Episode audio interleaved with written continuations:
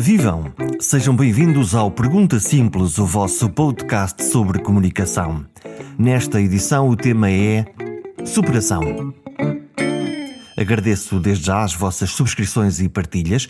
Na página perguntasimples.com tem todos os episódios e ligações para as melhores aplicações de telemóvel que permitem descarregar automaticamente os novos conteúdos, os novos episódios.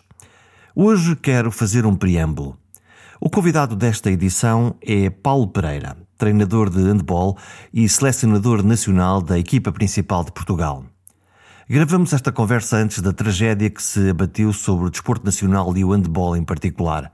A morte, inesperada e súbita, do guarda-redes da Seleção Nacional e do Futebol Clube do Porto, Alfredo Quintana. Não tive coragem de ligar ao Paulo Pereira e pedir-lhe uma declaração sobre esta notícia. Não tive, simplesmente não tive coragem de lhe telefonar nesta altura. Mas revisitando a entrevista, mesmo no final e já praticamente fora do contexto ou fluxo da conversa, perguntei-lhe sobre quão especial são os guarda-redes. Porque fiz esta pergunta no fim? Não sei. Mas fiz. E ouvi a resposta. Ser guarda-redes é ser algo especial. Ser guarda-redes, nós estamos a falar de bolas que passam perto da cabeça a 130 km horários. Portanto, isto, ser guarda-redes, eles têm que ser mesmo especiais. Eu, eu, quando, eu, aliás, quando estamos no treino, a minha posição é sempre 12 metros e a baliza lá ao fundo, porque, pronto, mas realmente é preciso, é, é preciso ser, ter, ter uma coragem fora do normal para estar ali a receber aqueles impactos, porque aquilo uh, não é para qualquer pessoa. E depois, ainda por cima, é um, é um lugar um pouco isolado, digamos assim, portanto, é o último a ser batido aquela coisa do ou é salvação ou não consegui. Aquilo, eles têm muitas emoções também ali, é preciso, por isso é que eles estão sempre a falar um com o outro, é quase como que para se apoiarem um ao outro. Nós também ajudamos, não é? Mas eles, eles, conhecem, eles, eles sabem o que é que sentem ali dentro, eles dois.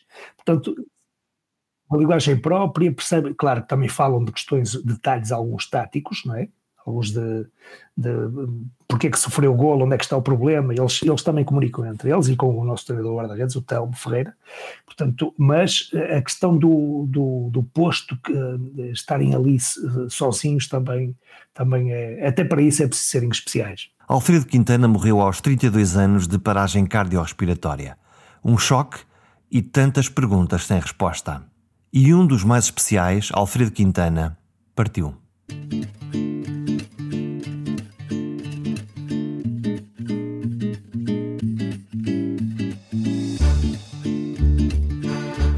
Volto à conversa com Paulo Pereira, selecionador nacional de handball, treinador de elite da modalidade e principalmente um comunicador nato. Com ele aprendi como se lida com atletas de alta competição, como funcionam os diálogos entre os jogadores, como se usam as palavras para curar as feridas de uma derrota amarga ou acalmar a euforia da vitória mais improvável. Nesta edição falamos sobre gestos, sobre ânimos, sobre falas a quente e sobre virar o jogo em menos de um minuto no tempo morto pedido a meio do jogo. Mas é precisamente sobre a palavra certa no momento certo. Quis saber de Paulo Pereira como consegue convencer as suas equipas e os atletas que é sempre possível superar-se e até ganhar aos melhores dos melhores. Uma coisa útil para a alta competição e também para a nossa vida. Como é que como é que se podem fazer estas coisas de, de, convencer as pessoas de que podemos fazer um pouco mais do que aquilo que se calhar estamos uh, na realidade, embora eu não acredite muito na realidade, porque essa realidade é diferente para toda a gente, então já passa a ser uma realidade que acaba por não ser 100% real. Por isso é que uh, às vezes custa um pouco convencer as pessoas de que podem fazer mais do que aquilo que teoricamente estão preparadas para fazer. E foi uma tarefa que, que eu reparei que era, que era por aí que eu tinha começado logo em 2016, quando assumi um, o comando da seleção portuguesa de handball. Eu recordo-me, e assim, então, um pequeno exemplo, nós fomos jogar à Alemanha, foi logo o meu primeiro jogo, tivemos três ou quatro dias de trabalho, fomos jogar à Alemanha e perdemos por 10 ou 11 golos. E, e, na altura o presidente, como é uma pessoa uh, low profile, uma pessoa de, de consensos e tal. Pediu para falar com os atletas no final do jogo, quando estávamos a jantar, E eu disse que claro, sim senhor, senhor Presidente. E ele disse-lhes, pá, malta, pá, isto hoje correu mal, mas estamos a começar, portanto, uma, uma mensagem positiva. Depois, quando ele terminou de falar, a primeira pergunta que eu fiz aos jogadores foi que se nós não podíamos ter feito melhor que aquilo. Porquê que não, vocês não acham que podíamos ter feito melhor do que isto? 10 golos. Na altura a Alemanha era campeã da Europa em título. O que é certo é que depois nós jogamos em casa com a Alemanha, passado dois meses ou três, e perdemos por três gols e tivemos a disputar, a disputar o jogo até ao fim. Portanto, isto do, do, convencer as pessoas que era possível fazer algo interessante e desafiante ao mesmo tempo foi logo a primeira tarefa que eu vi que tinha que fazer. Porque sem isso, sem isso não podíamos conseguir fazer mais nada. Mas lá estamos aqui a olhar para dois discursos. Por um lado, um discurso de um presidente que é dizer quase não faz mal para a próxima vez, é melhor, e um discurso de um treinador que, eh, no fundo, lhes diz: eh, cada um de vós fez mesmo tudo o que podia para que, em vez de serem 10 golos, fossem apenas 3? Como é que eles claro. reagiram? Eu acho que eles reagiram bem, porque isso, eh, nós, quando a provocação construtiva normalmente produz um efeito ótimo. Portanto, não, nós pouco a pouco fomos, claro que houve mais fatores, não foi só esse fator do, do conquistar as pessoas para poderem acreditar que podemos ir mais longe. Houve um conjunto de fatores que também contribuiu para estes dois sucessos últimos que tivemos. Portanto, uh, às vezes é fazer com que as pessoas se centrem um pouco mais nas coisas pequenas, que parece que são pequenas, mas não são nada pequenas. É? Que coisas são essas? E normalmente nós temos um, tentamos que a comunicação, que, a, que haja, que flua um pouco, com o tempo fomos conseguindo que agora nós conseguimos falar melhor uns com os outros. E quando digo falar melhor uns com os outros, é podermos nós eh, dizer olhos nos olhos que alguma coisa está mal que fizeste, provavelmente podíamos ter feito melhor isto, e muitas vezes assumimos também erros próprios. Portanto, isto é uma coisa que eu uh, recordo perfeitamente agora neste jogo que fomos fazer à, à Lituânia, que vencemos de forma estrondosa, 10, 11 golos. Uh, estivemos a ganhar por 10, 11 golos, depois acabou por ficar por já não sei exatamente, 8, 9, por aí. Bom, mas uh, vencemos de uma, de uma forma uh, estrondosa e, e, e recordo-me que na preparação do jogo eh, tirando estratégia para o jogo, eh, o modelo, o que é que íamos fazer, o que é que não íamos fazer. E na parte final eu pus-lhes um clipe, um diapositivo que falávamos sobre a questão da confiança. E a questão da confiança é, é, pode nos levar a pensar muitas coisas, mas é, para mim acho que era primordial, sobretudo para nós podermos dar o passo seguinte, que era aquilo que eu queria que nós dessemos, era o passo seguinte. Uh, fizemos um excelente europeu e agora queríamos fazer um excelente mundial. E havia qualquer coisa que nos faltava, que se calhar que a informação tinha que ser mais fluida, que a segurança, às vezes uh, nós uh, estamos tão seguros das coisas e afinal, se formos ver bem ao detalhe, as coisas não são tão bem assim. Às vezes aquilo que eu lhes dizia, e falámos muito sobre isso na reunião, e o dia positivo tinha sete ou oito vezes a palavra o outro ou os outros a vermelho, Portanto, isto, pensar nos outros, uh, ajudar o outro, reconhecer, por exemplo, o erro perante o outro. Uh, tudo isto tem a ver com confiança. E mais coisas que podíamos aceitar o outro, não é? com todo o pacote, não é? Com todo o pacote. porque somos todos diferentes, diferentes idades, um grupo muito heterogéneo.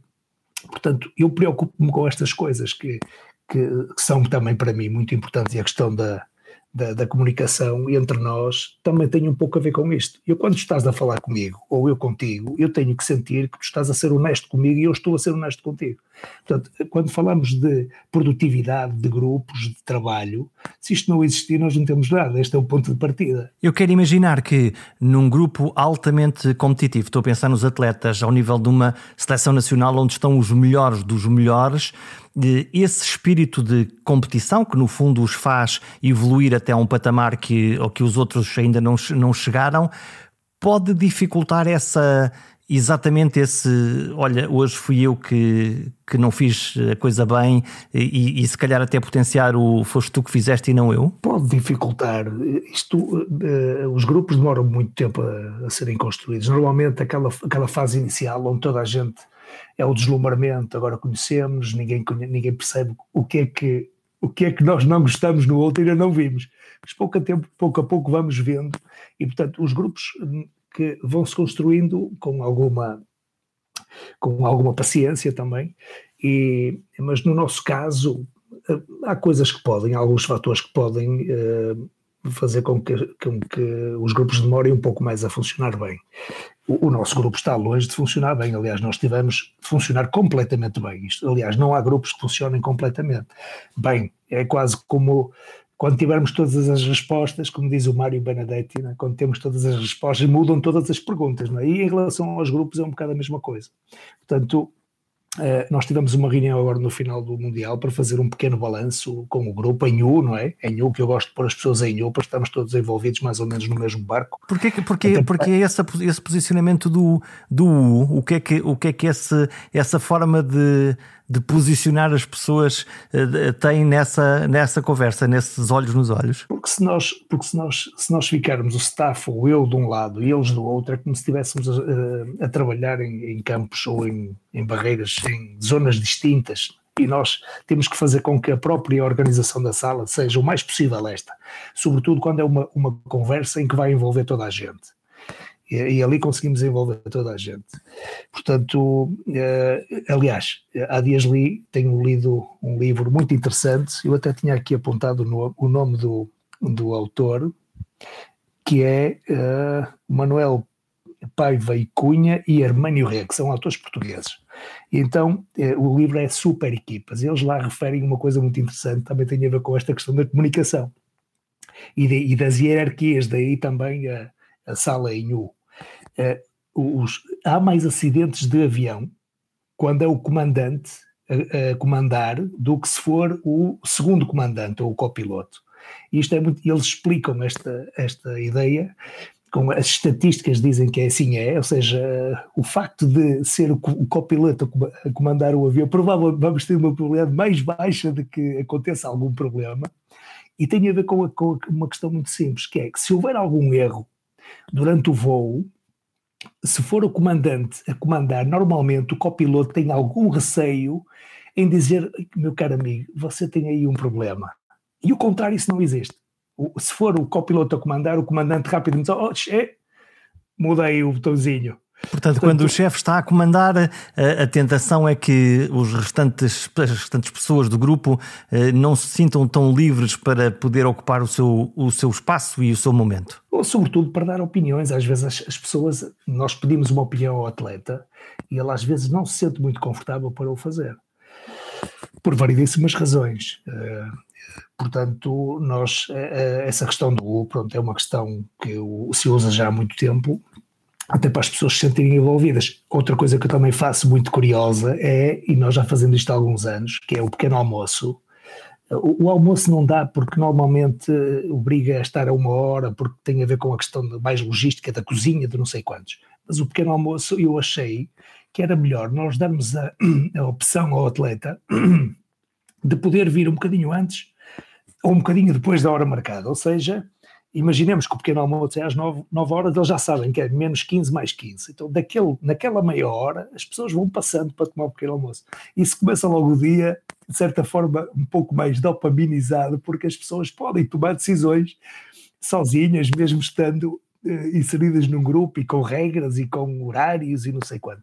Portanto, tudo isto tem um pouco a ver com a questão de eles também terem autonomia para fazerem autonomia para poderem colocar questões e poderem questionar ou poderem participar em alguma conversa ou em alguma coisa, alguma opinião que lhes seja pedida, porque às vezes nós também temos que criar condições para que as pessoas se sintam confortáveis a dar a sua opinião. Que tipo de opiniões é que, é que está à procura uh, dos seus atletas? Nós, por exemplo, nesta reunião questionamos, primeiro questionamos uh, o que é que queríamos fazer no, no pré-olímpico, qual era o, o que é que nós nós íamos ali fazer. Que é o próximo Portanto, torneio. Todos disseram que queriam, que é o próximo torneio, e todos, todos disseram que queriam tentar o sonho, não é? Que é ir aos Jogos Olímpicos, que é uma coisa que qualquer atleta profissional e não profissional adoraria estar, mesmo neste tempo de pandemia que não sabemos se vai haver público, não é uma, será uma coisa completamente diferente, mas no entanto não deixa de ser no caso de acontecer, que é uma coisa muito difícil, mas no caso de acontecer, não deixa de ser algo surpreendente, uh, tendo em conta também o,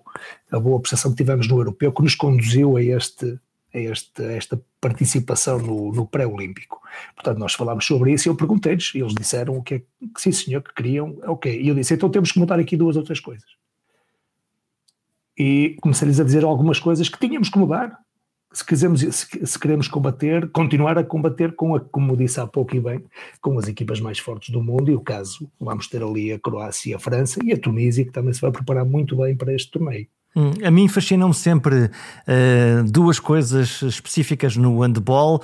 Já vamos falar da palestra antes do jogo, mas uh, façamos um olhar para aqueles timeouts, aqueles tempos de paragem, são de 20 segundos, 30 segundos, quanto tempo é aquilo? 50 segundos. 50 é um minuto, segundos. Mas... Aquilo é muito, muito rápido. O que é que se consegue dizer em 30 segundos? É, é, aquilo nós também, os, acho que os vão fazendo uma aprendizagem também, porque, sobretudo em momentos de tensão, uh, ah, e há um, há um, eu li umas coisas curiosíssimas acerca da, uh, da Segunda Guerra Mundial, acho que foi Primeira e Segunda Guerra Mundial, fizeram os estudos acerca da, da configuração dos pelotões, e uma das coisas que lá perceberam foi que, bom, não vou dizer todas porque algumas podem ferir alguma suscetibilidade, mas uma delas foi que em momentos de tensão, eu lembrei-me agora dos momentos de tensão, normalmente os soldados querem que o comandante do pelotão atue e diga o que é que quer, que normalmente é assim. Sobretudo em momentos de tensão. Quando está tudo bem, até eles podem dar a sua opinião, há tempo para tudo. Mas normalmente aquilo que eles perceberam ali em momentos de tensão e de grande ansiedade, eh, eh, bom, os tempos agora vão mudando também um pouco, mas o que é certo, o que é certo é que foi, foi uma, uma, uma descoberta, entre, entre aspas, curiosa, eh, sobretudo quando falamos de homens e de egos e tudo isto às vezes, às vezes mexo um pouco com, com o padrão habitual, mas pronto, eh, de qualquer maneira, nós aí temos que ir aprendendo a, a gerir o tempo, porque em tão pouco tempo é preciso nós centrarmos claramente na, na mensagem mais importante.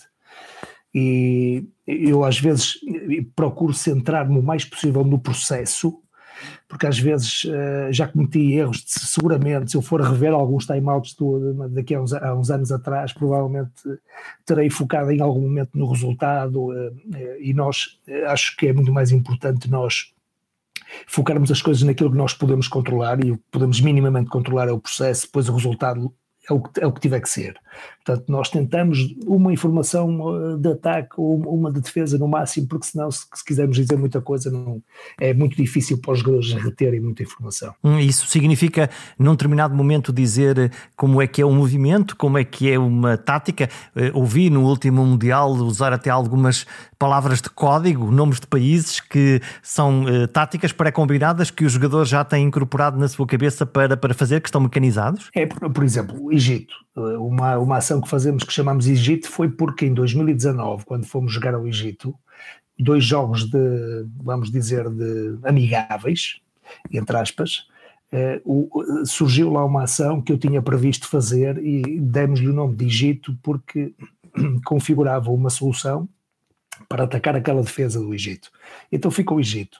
E depois agora, por exemplo, jogamos com a Islândia e tivemos um movimento que trabalhamos durante uh, todo o tempo que estivemos juntos, mesmo tendo jogado dois jogos com a Islândia, nunca utilizamos esse movimento, só utilizamos no terceiro jogo, que fizemos, que foi o primeiro jogo do Mundial, nós fizemos cerca de 13, 14 golos com ações que andamos a trabalhar aqueles dias, mas nunca fizemos nos dois jogos anteriores, e aí esteve a chave de uma vitória mais ou menos cómoda contra a Islândia. Eh, e nós chamamos-lhe Islândia a esse movimento. Às vezes resulta daí outras, eh, Vasco da Gama, Gilianes, eh, e também me ocorreu dar nomes a algumas ações que nós temos também no nosso modelo de jogo ofensivo, até porque nós supostamente somos os heróis do mar, então aquilo que eu me lembrei foi vamos tentar buscar aqui o nome de alguns navegadores que sejam rápidos de dizer, fáceis de dizer e fáceis de assimilar, eles às vezes, como é que eles dizem, uh, Vasco, eles agora, quando estão a jogar, eu ouço Vasco, faz Vasco. Já nem dizem Vasco da Gama para não ser, para não ser tão, tão longo o nome, mas uh, pronto, foi um pouco essa a intenção. Dentro de campo, numa pista, num, num campo de handball, o campo é relativamente pequeno, o que significa que pode de alguma maneira estar sempre a colocar novas eh, mensagens e novo tipo de comunicação dentro da equipa ou é uma coisa que, pode ser perturbadora dentro do, enfim, dessa, dessa relação do jogo e dentro do jogo? Nós, nós vamos sempre construindo uma forma mais fácil de comunicar para que toda a gente entenda rapidamente, porque isto, uh, eu pensando bem, isto é, isto é algo muito complexo. Nós conseguirmos que, que os, os atletas naquele momento corram àquele espaço para receber a bola naquele espaço, fintar aquele, aquela zona, arrastar um defensor, libertar outro espaço, receber um bloqueio do pivô, fazer uma fixação limpa para que a bola apareça noutra, noutra zona. Com... Portanto, tudo isto é preciso, daí o treino diário e sistemático e depois, sobretudo, é uma construção. Isto é uma a tática é uma construção que nunca para. Nós começamos com um modelo de jogo, temos um modelo de jogo básico, mas depois isto é uma construção que vai, que vai, nós vamos acrescentando coisas e mais ideias e mais ideias, pouco a pouco, e vai ficando cada vez mais complexo, mas a questão fundamental é que seja que a comunicação seja rápida uh, e para que toda a gente entenda uh, facilmente o que tem que fazer em cada momento. Quem habitualmente vê os jogos de handball na televisão vê uh, um treinador que é uh, estriónico, abre os braços, ora se ri, ora protesta, ora fala alto, ora põe um ar frustrado com alguma coisa que não correu bem. Tem a noção do impacto que esta comunicação não verbal, às vezes também verbal, eh, tem lá dentro? Eu acho que os grupos são todos diferentes uns dos outros. É? Há grupos que necessitam de uma, de uma. Eu vou chamar liderança porque acaba por ser um pouco liderar, mesmo de, de, durante o jogo, um pouco mais uh, uh, efusiva, e há outros grupos que precisam de uma, de uma liderança mais tranquila. Até os próprios treinadores também cada um uh, tem o seu caráter e a sua forma de estar. Há, jogadores, há treinadores que, para se centrarem na atividade, têm que estar completamente calmos e dominarem todo, tudo o que está ao seu redor, e há outros treinadores que, que não, que, que são extremamente efusivos e só assim é que conseguem pensar melhor e fazer bem. Eu não sei, no meu caso, eu não penso muito nisso, como é que não penso muito nisso, como é que eu faço? Aquilo que eu é, é um pouco intuição, o que é que é melhor naquele momento para aqueles jogadores que é que é melhor eu dizer eh, a este jogador, o que é que é melhor eu dizer àquele jogador, o que é que é melhor eu dizer à equipa. E, e às vezes também um pouco a intuição a funcionar, às vezes nós fazemos algumas coisas, e, mas sobretudo eu pelo menos tento ser sempre, transmitir sempre uma, alguma honestidade, isso, ou sempre honestidade nas emoções que, que nós temos, é porque é, é sempre a base para mim na questão do, do trabalho. E também de de certa forma, influenciar os outros. Quando está a olhar para dentro do campo, eh, está a fazer uma análise além de técnica e tática, da maneira como, como o jogo está a decorrer, eh, olhar, por exemplo, para a maneira como os atletas se movem, como como rematam a baliza, como defendem, se estão mais ativos, se estão mais em baixo de forma. Essa linguagem corporal está incorporada também na, na, na, maneira como, como lê o jogo, ou isso é menos importante em relação àquilo que é o movimento coletivo? Estou a pensar, por exemplo, no eh, jogo com a França, um jogo que não nos correu, que não nos correu bem, que nos minutos finais eh, a equipa parecia eh, estar eh, mais apática, se calhar é uma percepção de quem não de quem não compreende o jogo, mas menos, com menos estamina, com menos energia para, para conseguir mais qualquer coisa. Sim, nós, esse jogo contra a França, nós, nós padecemos de alguns males que pouco a pouco vamos eliminando, mas não eliminamos de todo. E uma forma de, de conseguirmos pouco a pouco eliminando esses, esses males é, é participar, porque uma coisa é participar nos campeonatos eh, eh, internos de cada país. a maior parte, muito, muitos deles têm jogos, um jogo por semana. Provável, muitas vezes também têm jogos a meio da semana, mas há sempre três ou quatro dias de diferença, na maior parte das vezes, eh, entre jogos. Ou seja, é, é, há mais tempo para mudar o chip. Num Mundial, num Europeu, não há, aquilo é um jogo de descanso, jogo de descanso, aquilo é uma coisa diferente para toda a gente.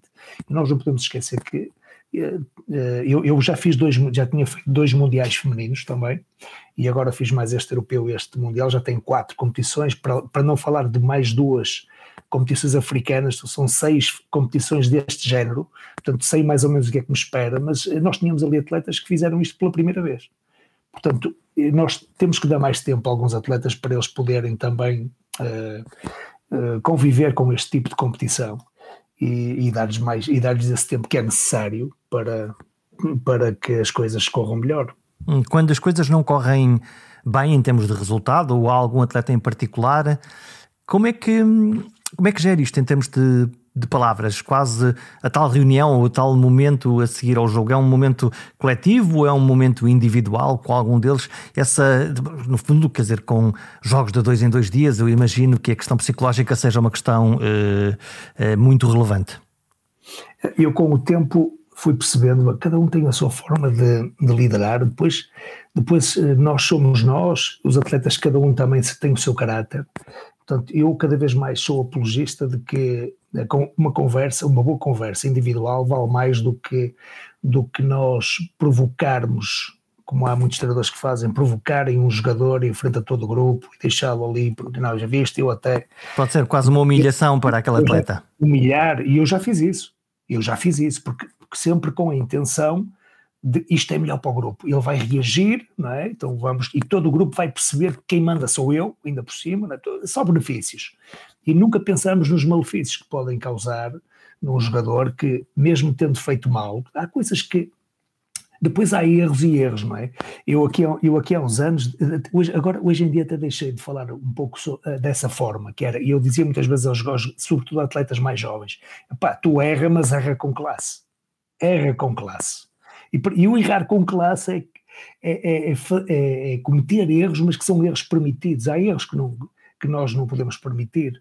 Uh, rematar do meio campo quando temos seis jogadores à frente e o guarda-redes, isto não, é, quer dizer, a probabilidade de marcarmos gol é quase impossível, não é? É, portanto, esse, agora há outro tipo de erros que fazem parte do jogo e, te, e fazem parte da aprendizagem de, para que as pessoas aprendam a fazer melhor depois na ação seguinte. Portanto, nós temos que, temos que pensar um pouco as coisas assim. E agora, essa questão da humilhação, eu, para mim, vale muito mais uma, uma, uma boa conversa individual em que podemos dizer tudo e não há, não há ninguém a ouvir. Depois não é a mesma coisa, já trabalhei com mulheres há alguns anos, e não é a mesma coisa trabalhar com mulheres ou com homens. A questão do ego nos homens é primordial. É primordial e, e, às vezes o, o, homem sabe que não tem razão, mas se nós lhe atacarmos o ego, ele nunca vai aceitar que, que, que cometeu um erro. Portanto, este tipo de coisas nós trabalhamos muito, eu pelo menos acho que é extremamente importante, claro, como treinador um selecionador de handball de, neste momento de Portugal, porque Portugal atingiu um nível uh, extraordinário, tem que saber de handball, não, é? tem que saber de handball, tem que saber de, de, preparação física, tem que estar sensível a tudo isto. Mas para mim os fatores mentais são também, e, e quando falamos de fatores mentais, falamos de coisas simples da vida. Não é, não é, não estou a falar de coisas mirabolantes que agora fazemos ali uma coisa e eles vão dar o clique, não tem a ver com isto. Nós estamos a falar de compromisso, honestidade, e que pouco a pouco nós não temos isso ainda na totalidade, nós estamos a conquistar pouco a pouco isto. A questão da confiança, tudo isto são coisas que se vão conquistando cada dia em cada competição. Portanto, é um pouco por aí que nós caminhamos. E nós podemos uh, aprender fora do desporto de alta competição, nas nossas organizações, nas nossas empresas. Podemos trazer qualquer coisa disso para nós, para tentarmos nós fazer à nossa maneira e tentar marcar os nossos golos? Podemos, é fundamental. Nós, uh, aliás, nós, uh, eu, eu houve alguns tempos da minha vida, quando comecei, sobretudo quando comecei a trabalhar 100% ligado ao handball de forma profissional, eh, eu era, era mais realista, digamos assim. Era mais realista. Então, o mais realista para mim era: bom, eu sou um, um treinador português que quero ir trabalhar para fora, não é? porque em Portugal provavelmente o espaço é pequeno, há, há, só três lugares em que podes trabalhar de forma, três ou quatro lugares em que se pode trabalhar de forma estritamente profissional, portanto eu se calhar vou ter que procurar, eh, porque eu quero trabalhar profissionalmente nisto, então tive que, que dar a volta e depois acabei por vir parar a Portugal outra vez. Mas eh, nós, eh, eu no início era um bocadinho realista demais, treinador português, mas treinador português, o handball, o handball português, eu quando estava na Tunísia perguntavam-me se em Portugal havia handball, porque eles estão sistematicamente nos Jogos Olímpicos e Mundiais, e nunca nos encontravam lá, portanto eles mas, mas vocês têm handball, eu ficava chateado, mas realmente se pensar bem, eles tinham alguma razão. Portanto, eu deixei, de certa forma, pouco a pouco, fui deixando de ser realista porque um treinador português em que não há expressão, é como nós agora importarmos um sérvio para vir treinar ao que em Portugal, ao Garrido. tu não prestas para nada, e agora vem aqui um sérvio, é que nós nem precisamos saber quem é o sérvio. Nós nem sequer lhe damos o benefício da dúvida, o sérvio, ok, não, esquece. Portanto, e, mas nós temos que pensar que eles lá, eles fora, também pensariam também um pouco isto que nós estamos a falar aqui de um treinador português. Portanto, isto deixei de ser realista, não, vamos conseguir. E, e, primeiro de uma forma individual e agora, e agora com muito orgulho, com, de, de, uma forma grupal com a seleção portuguesa. Quando já falamos aqui de quando as coisas correm mal e quando as coisas correm extraordinariamente bem e uh, o jogador faz o jogo da vida dele, marca todos os golos e mais algum, a equipa também, uh, e se cria essa embriaguez de somos os melhores do mundo, agora é que é, ponham quem for à nossa frente que nós vamos ser campeões do mundo. Nós, por acaso, uh, quando nós pensamos estabelecer um objetivo para o próximo, para o Mundial que jogamos, eu perguntei aos jogadores, e eles todos, epá, prof, nós temos que jogar para uma medalha. E, e, digo eu assim, não, agora vou dizer a, esta malta, não, calma, atenção à gestão da expectativa, que nós lemos nos livros todos e tal. É melhor depois... ter uma expectativa mais uh, acima daquilo que é o realista ou, ou ser realista? O que dizem os livros é que nós, nas expectativas, temos que ter muito cuidado, porque no caso de correr mal, nós vamos ficar todos muito mais tristes. Mas eu, sinceramente, prefiro ficar muito mais triste por ter conseguido melhorar o melhor resultado de sempre no Mundial, do que ficar muito contente por ter ficado em décimo lugar e melhorar o, melhor resultado de sempre do Mundial. Eu prefiro ficar triste. Porquê? Porque sentimos que podíamos ir um bocadinho mais longe, fossem alguns fatores uh, a acontecerem, e nós podíamos ter, ter mesmo lutado pelas medalhas. Portanto, a diferença foi muito pequena. Portanto, não estamos nada arrependidos de termos feito isso, porque a gestão da expectativa nós já faremos. Agora, em relação àqueles, nós, uma coisa que ainda temos que trabalhar melhor é, é, é, a questão do. Eu acho que nós ficamos demasiado contentes com o que fizemos no europeu. Eu alertei-os muitas vezes, tentamos manter a ligação e a comunicação entre nós uh, e tal, mas nós. Eu, eu, eu, se calhar também contra mim falo, e também se calhar cometi algum erro de vez em quando. Eu já falava nos confetes, nós em alguma, deixava em alguma conversa que tínhamos, disse, opá, já estou a sentir os confetes a caírem. Ou seja, eu próprio, depois eu disse, malta, isto, calma, uma coisa de cada vez e tal. Porque nós realmente, se nós conseguirmos, nós só conseguimos ir bastante mais longe depois de ter alcançado um êxito, se pensarmos desta forma, assim, fria, que é como pintar um quadro excepcional, deixá-lo secar e queimar logo a seguir. Se nós assim fizermos, provavelmente vamos conseguir chegar um bocadinho mais longe. Estes atletas de alta competição, de altíssima eh, competição, eh, estão através daquilo que fazem, através daquilo que como fazem, através da maneira como falam, a impactar eh, gerações mais novas. O handball é a segunda modalidade mais importante do país. Não a quero comparar com o futebol, mas comparando, eu vejo atletas que são tendencialmente mais disciplinados, que falam melhor e que aparentemente parecem mais civilizados, arriscando eu aqui a que a tribo do futebol uh, proteste muito comigo. Uh, há essa noção de que, de que estes atletas são uh, exemplos para as camadas de formação? Eu espero que sim, eu espero que a maior parte dos nossos atletas possam ser um exemplo e servir de exemplo. Eu, eu sempre lhes digo que, que nós, quando representamos uma seleção nacional, temos que pensar que o nosso jogar não é só o jogar para ganhar um jogo, ou para ganhar uma competição, ou para ganhar um mundial. O nosso jogar é muito mais do que isso. O nosso jogar acaba por ser, nós temos que ter uma visão um bocadinho mais até infinita do que propriamente do que vai acontecer. Embora o agora seja muito importante para conseguir resultados, nós sabemos isso, mas o que eu quero explicar é que nós temos que pensar também um bocadinho mais à frente, que é se nós conseguirmos passar o orgulho às pessoas, que as pessoas tenham orgulho em ver o que estamos a fazer e identificarem-se connosco.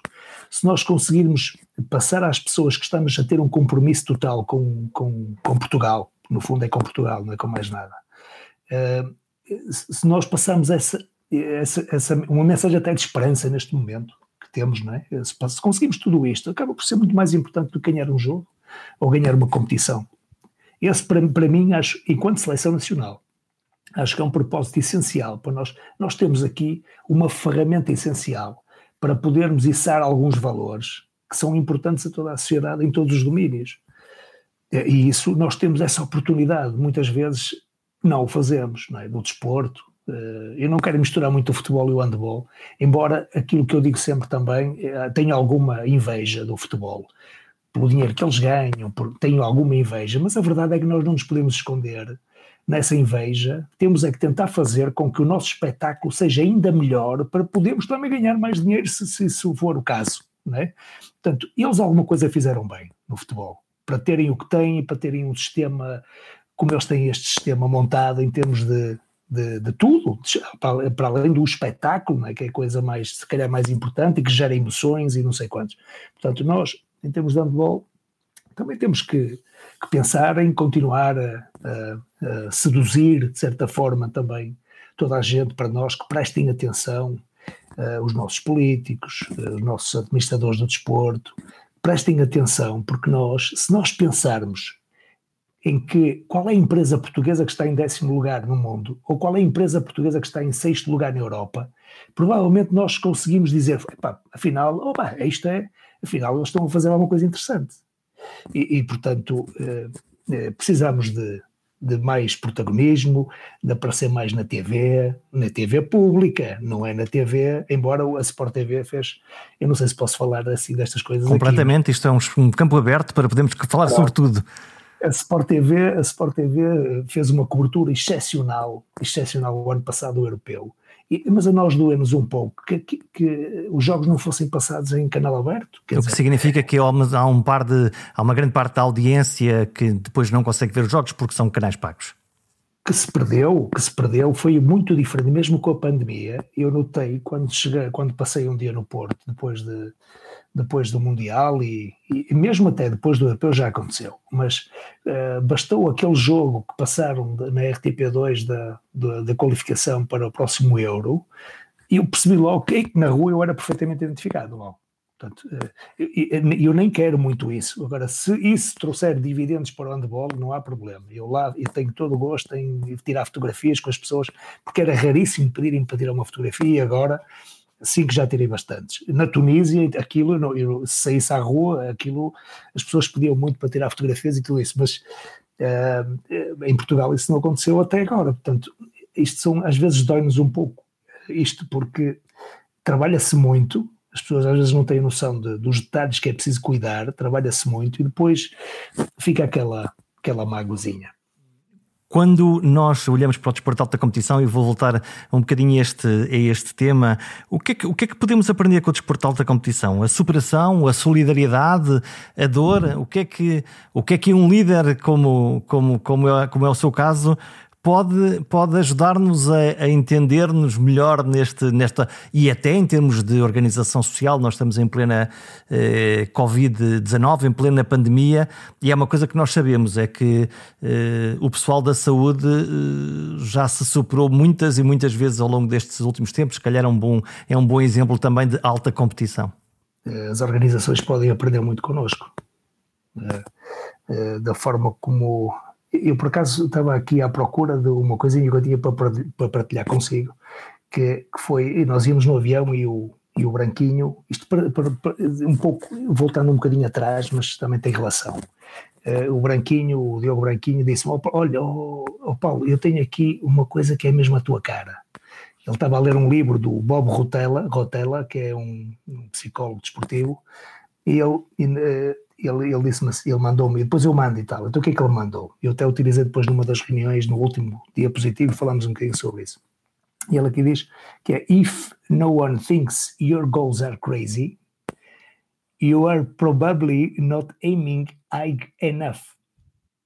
Ou seja, nós, porque nós apelidávamos muito de que éramos um pouco malucos, quer dizer, como é que é possível nós irmos lutar para as medalhas do Mundial? Portanto, provavelmente quando nós não, e eu concordo plenamente com, com este autor, quando diz que provavelmente se ninguém te disser nada, se ninguém disser que tu és um bocadinho maluco nos objetivos que colocas, provavelmente tu não estás a colocar os objetivos corretamente ou suficientemente ambiciosos. Portanto, uh, isto para nós é, extremamente importante. Como é que nós podemos influenciar? Pois nós no desporto temos tudo, nós somos um microsistema em que está tudo uh, uh, a apontar para a produtividade. tudo a apontar para a produtividade, cada um saber qual é o seu papel, a questão da hierarquização, uh, aceite, hierarquização aceite, não é? Eu sou o chefe eu digo e tu fazes. Não, tu podes dizer alguma coisa com respeito e a questão do respeito, ou seja, nós funcionamos tudo como se fosse numa empresa de alto, altíssimo nível, cada um com o seu com a sua função.